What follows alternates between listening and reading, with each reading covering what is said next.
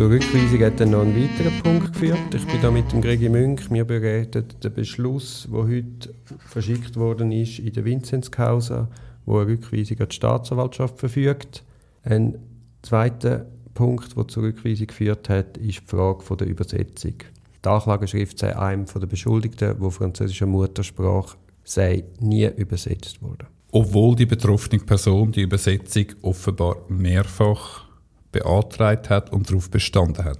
Der Entscheidungsgrund hat mich jetzt ein bisschen überrascht. Also allein mit dem so einen grossen Fall zurückzuweisen, ist also prozessökonomisch ein Wahnsinn, dass man es jetzt nur an dem aufhängt, das wäre fast nicht denkbar gewesen. Das ist wie einfach ein zusätzlicher Grund, um möglicherweise eben auch den ersten Rückweisungsgrund ein bisschen abzusichern.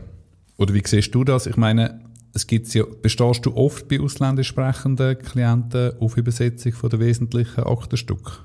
Also das ergibt sich aus der Garantie vom rechtlichen Gehör. Der Beschuldigte hat einen Anspruch darauf. Und zwar vor der Hauptverhandlung. Natürlich nicht erst, wo auf das, was deine Frage darauf zielt, erst an der Hauptverhandlung, dass am Tag vorgelesen wird. Weil gerade in so einem Fall muss er ja können seine Anwälte instruieren Also er muss ja zwei Jahre vorher die Anklageschrift im Detail kennen, damit er da mitarbeiten kann.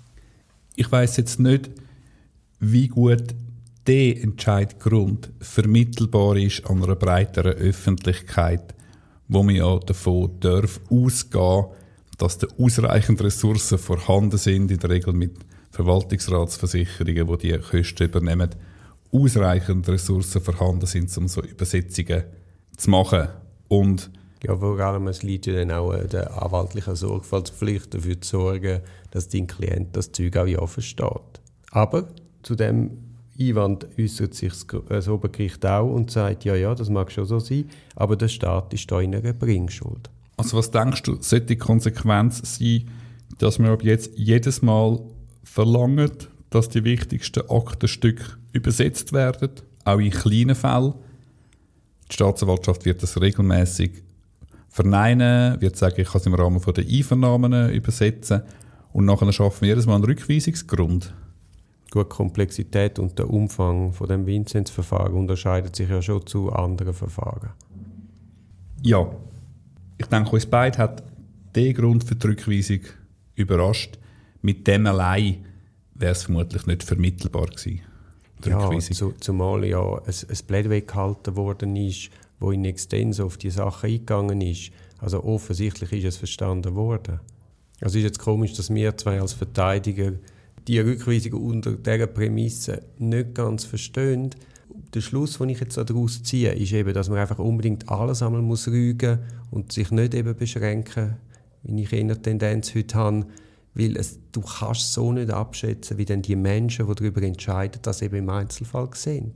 Und was sie vielleicht für eben die fehlende Übersetzung finden sie zu schlimm, wo du selber vielleicht eben gar nicht für derart der gravierendsten Punkt haltest. Also wir haben zum Beispiel auch die Rückweisungsbegründungen vom Beat Stocker, die er vorbringt, wo sich inhaltlich mit, mit der Komplexität und der Vielzahl von der Akten auseinandersetzt, persönlich viel mehr überzeugt als jetzt der Grund. Aber es sind halt immer drei Menschen, die darüber entscheiden. Und dadurch, durch das ist es unglaublich schwer vorauszusehen, wie denn die das sehen.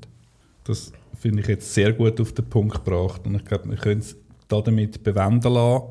Man kommt dann jetzt zu den Schlussfolgerungen von diesen zwei ausgemachten Verfahrensfehlern. Und in Punkt 6 mit dem Titel Rückweisung tut dann äh, das Obergericht beschließen, dass die Rückweisung direkt an die Staatsanwaltschaft geht. Weil, wenn man es als erstinstanzliche Gericht wird zurückweisen die müssen automatisch im Sinne der Erwägungen das an die Staatsanwaltschaft zurückweisen. Die können die Anklageschrift selber nicht verbessern.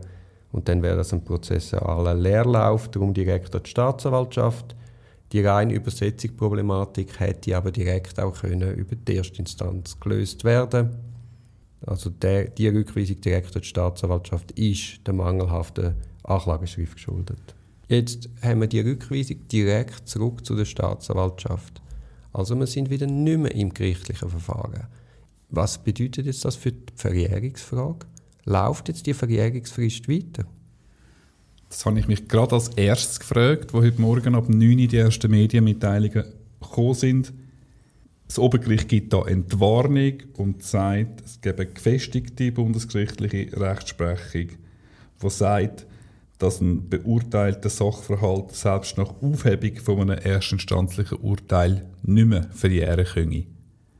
Da ist aber insofern schon noch speziell, dass es eben gerade direkt zur Staatsanwaltschaft zurückspringt, aber scheinbar ist auch diese Verjährung nicht möglich.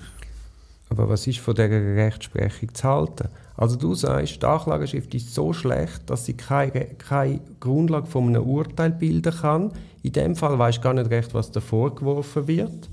Jetzt muss es zurück an die Staatsanwaltschaft.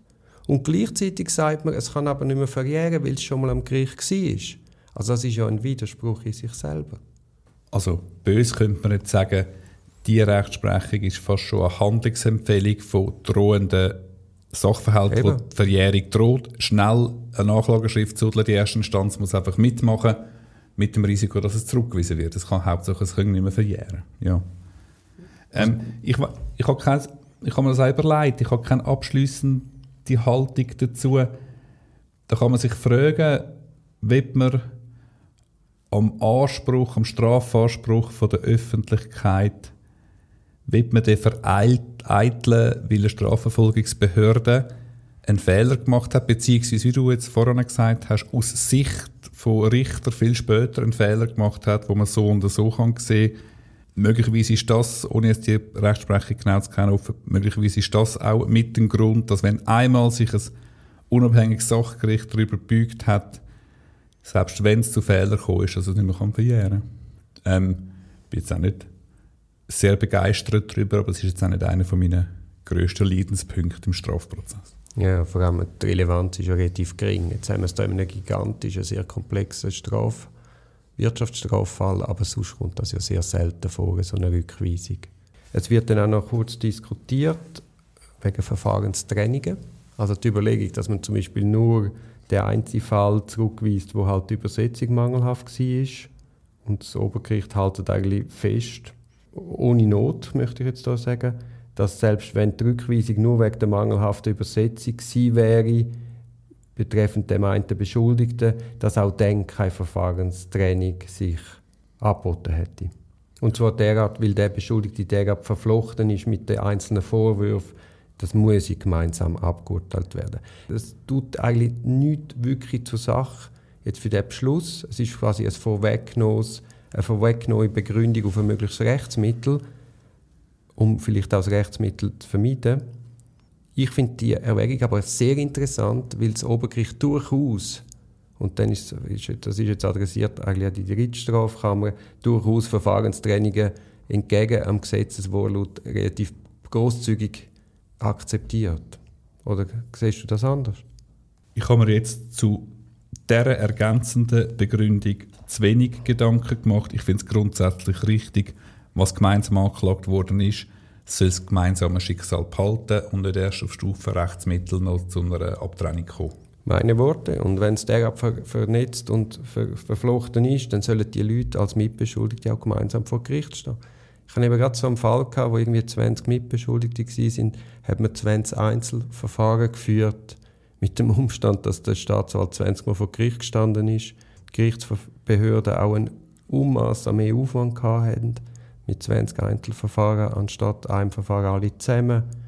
Und was mich am meisten gestört hat, dass natürlich der Staatsanwalt ein so ein geballtes Wissen durch die Verfahrenstrainingen hat, wo du als Verteidiger nicht im Ansatz hast können mithalten und das Gericht auch nicht. Und mich hat jetzt gestört und ich komme jetzt zum Punkt dass das Gericht sich dann gar nicht interessiert hat, was in den anderen Verfahren passiert ist von diesen Mitbeschuldigten. Und darum, nur darum finde ich die Erwägung in diesem Beschluss so bedeutungsvoll. Besten Dank. Dann kommen wir noch zum Abschluss von dem Beschluss. Der Kosten- und Entschädigungsfolgen. Klar ist, dass die Kosten außer Ansatz fallen bei der Rückweisung. Bei einer Aufhebung und einer Rückweisung vom Urteil haben alle Parteien Anspruch auf eine angemessene Entschädigung, unabhängig davon, ob sie obsiegen oder nicht. Also alle beschuldigten Personen werden für ihre anwaltlichen Umtrieb und auch Privatklägerinnen werden für ihre anwaltlichen Umtrieb entschädigt im Rahmen von dem Beschluss.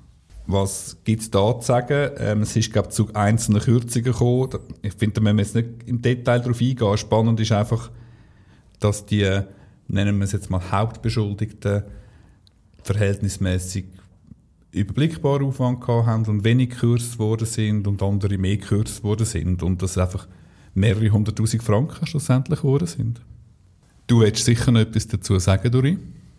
Ja, du hast gesagt, die Hauptanwälte, also die, die die Hauptbeschuldigten vertreten haben, sind nicht gekürzt worden, andere schon. Was ich bemerkenswert finde, und das sieht man auch nicht viel, dass es auch keine Kürzung gegeben hat in der, in der Höhe des Stundenansatz. Da hat die Staatsanwaltschaft die neue Praxis im Kanton Zürich, man kann es glaube Praxis nennen, dass konsequent aus bei erbettenen Verteidigungen, wenn es zu Einstellungen kommt, dass die Leute auf 220 Franken im Stundenansatz abfräsen, die Entschädigung, was nicht okay ist. Und das Obergericht in dem Beschluss macht jetzt das nicht, sondern sie gesteht den, den Stundenansatz zu, wo die Parteien mit ihren Rechtsvertretern geschlossen haben. Genau. Der Aufwand ist einfach massiv voneinander abweichend. Also wir haben einen Aufwand von rund 92 Stunden bis zu einem Aufwand von weit über 300 Stunden für anwältliche Aufwände im Prüfungsverfahren. Das ist ein krasser Gap. Aber ich denke, um dabei belassen wir es, schauen wir das Rechtsmittel an, dann machen jetzt auch noch Ausführungen, das Obergericht. Das Obergericht hält fest, dass das ein Zwischenentscheid ist. Im Sinne von Artikel 93 BGG ist der Beschwerde dann nur zulässig, wenn der Zwischenentscheid einen nicht wieder gut zu machenden Nachteil bewirkt. Aus Sicht vom Obergericht ist der Beschluss nicht anfechtbar. Trotzdem wenn sie den Beschluss mit der Rechtsmittelbelehrung versehen. Ja, darf ich noch schnell reingrätschen? Bitte, bitte. Das Bundesgericht hat da eigentlich eine relativ gefestigte Rechtsprechung zu dieser Frage. Und in so einer Konstellation wäre ein Rechtsmittel möglich, wenn man sagt, es ist eine Rechtsverweigerung. Also mit diesem Rügepunkt können wir jetzt das Bundesgericht marschieren. Das liege vor, wenn mit dem Rückweisungsfluss ein Verfahrensmangel zugrunde liegen würde, wo weder schwer, schwerwiegend noch heilbar wäre. Zum ganzen BG 148 455. Genau. Bleibt spannend abzuwarten, ob einzelne Parteien sich das überlegen. Bleibt spannend abzuwarten, wie die Staatsanwaltschaft jetzt reagiert, wie schnell sie, ob sie eine Beschleunigung machen vom Verfahren. Wir bleiben da sicher dran, aber das war eine Bombe heute. Das war eine Bombe. Vielleicht noch kurz etwas zur Gerichtsbesetzung von der Erstinstanz. Der damalige Gerichtspräsident, Dr. Äppli, ist nicht mehr tätig. Ist pensioniert, soviel ich weiß. Ein Beisitzer ist, glaube ich, befördert worden als Obergericht. Ist jetzt Oberrichter in der zweiten Strafkammer, also nicht in der Strafkammer, wo jetzt der Beschluss heute gefällt hat. Das hat man bei der Zuweisung von dem Fall sicher extra so gemacht. Und somit sind sicher mal zwei von drei bisherigen Bezirksrichter nicht mehr im Rennen. Das bedeutet enormen Reibungsverlust. Da muss sich eine neue Gerichtsbesetzung komplett neues Verfahren denken. Ganz spekulativ zum Schluss ich. Meinst du, wärst zu dieser Rückweisung auch gekommen, wenn der Dr. Äppli neu im Amt wäre? Ich habe jetzt gemeint, du stellst mir eine noch weitaus schwierigere Frage, die wir gefürchtet haben. Dazu kann ich gar nichts sagen. Ich kenne Psychologie nicht, ich kenne da keine Abläufe. Also selbstverständlich wäre es auch zu einer Rückweisung gekommen, natürlich. Aber die Hemmung wäre schon noch mal eine größere gewesen, ein Gerichtspräsident von einer Abteilung vom Bezirksgericht Zürich desavouieren, wenn er neu Imam gewesen wäre. Nein, ich glaube, das ist eine Holzweg-Argumentation. Also, dass sich das Obergericht so, so Gedanken macht, dass man einander nicht auf die Füße treten das wäre ja tiefstes Mittelalter, wenn das die Denke wäre. Das glaube ich auf keinen Fall. Also ich bin sehr froh, dass du das so siehst und in dieser Vehemenz vertrittst. Ich hoffe das natürlich auch. Ich habe gemeint, du fragst mich, wäre die neunte Abteilung in der bisherigen Besetzung befangen, um nochmal über eine neue Anklage zu befinden? Vorbefasst. Richtig. Zum Glück kann ich die Frage stellen. Also ich habe ganz grob in meinem Hinterkopf, dass eine Rechtsprechung besteht, dass ein Richter, der eine Nachlage zurückgewiesen hat, der ist nicht zwingend ausstandspflichtig, weil er sich ja schon mal über die Anklageschrift beugt hat und sagt, sie genügt so nicht und sogar Anweisungen gibt, ab, in dem Fall an die Staatsanwaltschaft, wie sie sie zu korrigieren hat. Also von dem her glaube ich nicht, dass die, dass die Besetzung vorbefasst gewesen wäre. In dem Fall ist vielleicht noch speziell, dass wie ich jetzt den Beschluss verstanden habe, das Obergericht ja durchaus erwähnt und indirekt auch kritisiert, dass Vorinstanz die Mängel auf der, von der Anklageschrift ja erkannt hat. Und eine Rückweisung ist dann aber unterblieben. Das ist ja sicher schon erstinstanzlich beantragt worden. Das ist vielleicht nochmal ein anderer Kontext, um so eine Vorbefassung zu prüfen. Aber vielleicht begeben wir uns da zu fest aufs Glatteis und ja, ich habe ja auch gesagt, nicht zwingend ausstandspflichtig. Also ich würde jetzt auch nicht a priori sagen, es lässt sich so einfach als Generalregel abbrechen, wie ich es jetzt gesagt habe. Sondern da müssten wir jetzt wirklich nochmal ins Detail gehen und das im, im Detail ähm, analysieren. Inwiefern sich das Gericht bereits festgelegt hat. In einem Umstand, wo man sagen kann, es nicht mehr zurückkommen. Jetzt gehen wir aber ins Bier jetzt wir nicht mehr analysieren. Das ist ein Podcast aus der Reihe Auf dem Weg als Anwältin. Ich hoffe, der Podcast hat dir gefallen. Für mehr Podcasts schau doch auf meiner Homepage www.duribonin zusammengeschrieben.ch. Viel Spaß beim Entdecken von weiteren Podcasts.